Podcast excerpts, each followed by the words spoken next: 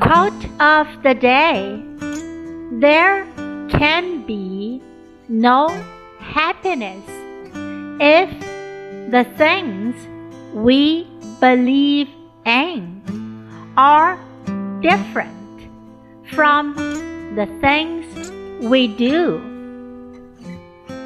By Freya Stark。